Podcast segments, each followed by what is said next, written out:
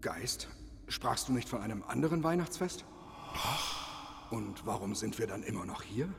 Vertraue Wie du meinst. Aber wie du siehst, sitze ich weiterhin einsam in der verdammten Schule und... Äh, äh, Fanny! Das ist ja meine Schwester Fanny!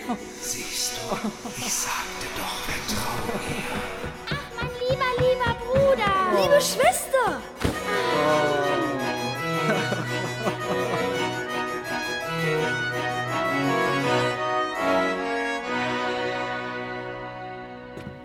Was machst du hier? Ich komme, um dich mit nach Hause zu nehmen. Nach Hause? Ja, hörst du schlecht? Nach Hause und zwar für immer. Aber Vater, Er ist ganz verändert und viel freundlicher als sonst. Es ist bei uns jetzt wie im Himmel. Eines Abends habe ich mir ein Herz gefasst und ihn gefragt, ob du nach Hause kommen darfst. und er sagte ja?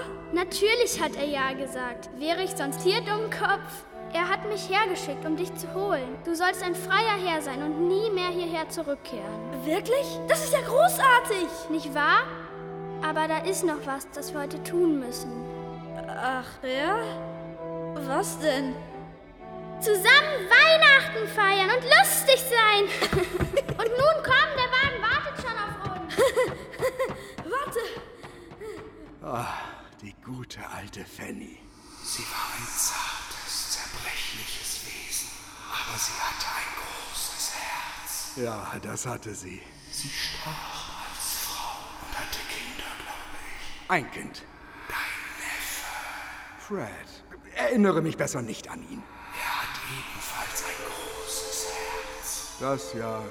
Und ein großes Loch im Geldbeutel. Vor allem hat er aber ein riesiges Loch hier oben, wo andere ihren Verstand haben. Ach, müssen wir über ihn reden? Doch vergiss nicht, auch du warst einmal jung. Ah.